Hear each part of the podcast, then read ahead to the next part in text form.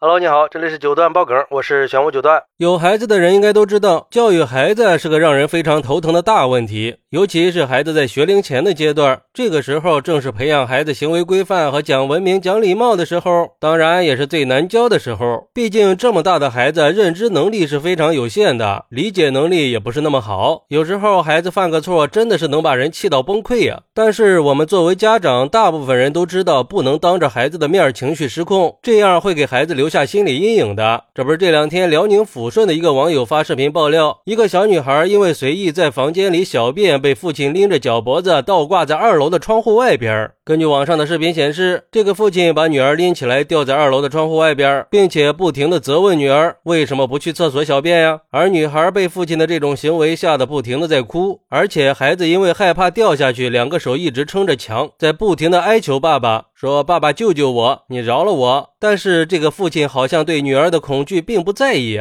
反而对着女儿大吼：“不要吵！”据拍视频的网友说。整个过程持续了两三分钟，期间网友也和另一个过路的阿姨大声喊话去制止这个父亲。最后是在阿姨的怒吼声之下，这个父亲才停止了这种行为。这个视频被发到网上以后，很快就引发了一片指责声啊！大部分人都认为不能理解和接受这种极端的父亲。说实话呀，反正我看到这个视频的时候，心都是提到嗓子眼的。这要是孩子的父亲没抓紧，那可就酿成悲剧了。就像有网友说的，不敢想象有这么一个极端的父亲在家里，那。那简直就是个定时炸弹呀！太可怕了。要知道，这种残酷的教育方式可能会给孩子留下一生的阴影啊！我甚至都怀疑这个父亲是不是有严重的心理问题。这小女孩也真够可怜的，遇到这么一个暴力的父亲，这样教育孩子的方式也太吓人了。不是都说女儿是父亲的小情人吗？对自己的宝贝女儿，怎么可以这么残忍呢？孩子嘛，难免都会犯这样那样的错误。一个三四岁的女孩，心理和认知都还没有发育成熟呢，正是调皮和经常犯错的年纪。作为孩子的父亲，这样教育简直就是枉为人父啊！人神共愤，真不知道还有多少人在拿着父母的身份作威作福啊！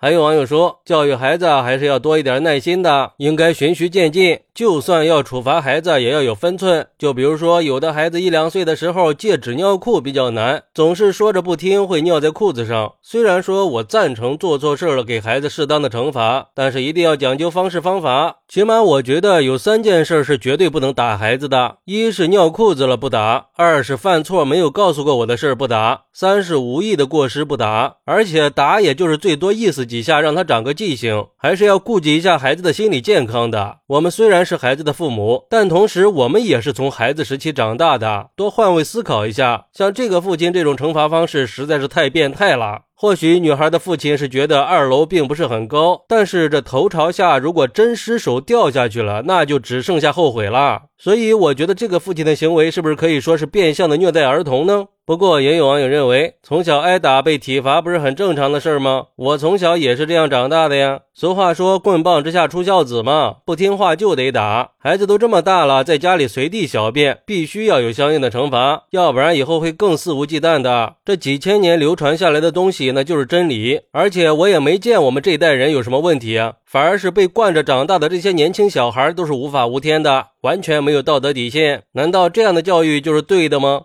嘿嘿，这话说的，现在的年轻人不是挺好的吗？而且流传几千年的东西，它也未必就是对的。照这么说，孔子还从几千年前就开始提倡因材施教了呢？我认为啊，暴力教育肯定对孩子是不合适的，暴力只会给孩子留下磨灭不掉的心理创伤。关键是这个父亲的行为明显是很偏激的，因为一个小事儿做出这样的举动，我们做父母呢，不能认为那是自己的孩子就可以随便的打骂，那孩子是受法律保护的，虐待儿童也是违法。的，我觉得呀，教育孩子的时候，如果连自己的情绪都控制不好，那还不如不生呢，那就等于是亏待了孩子呀。更何况这种教育方式根本就不能纠正孩子的错误，还可能会让孩子产生孤立感和恐惧感。所以，我们作为家长应该以身作则，引导孩子一些正确的价值观和行为习惯，并且在教育的过程中要注意沟通、理解和耐心的重要性。毕竟，教育它是个漫长的过程，而且在孩子的成长过程中也是不可避免的会犯错的。的。从另一个角度来说，这犯错它也是孩子们在学习和成长的机会。而我们作为父母的责任，不光是要对孩子进行管教，更应该去理解和尊重孩子的需求，引导孩子走正确的路。对于孩子的一些错误行为，应该采取循序渐进的方式去纠正，而且在惩罚纠正的同时，一定要关注到孩子的心理健康。最后，也希望女孩的父亲可以引以为戒，不要再有下一次了。这种行为很可能是触犯法律的，也呼吁当地的有关部门可以关注到这个事儿，并且做出合理的处理。好，那你在教育孩子的时候会情绪失控动手打孩子吗？快来评论区分享一下吧！我在评论区等你。喜欢我的朋友可以点个订阅、加个关注、送个月票，也欢迎点赞、收藏和评论。我们下期再见，拜拜。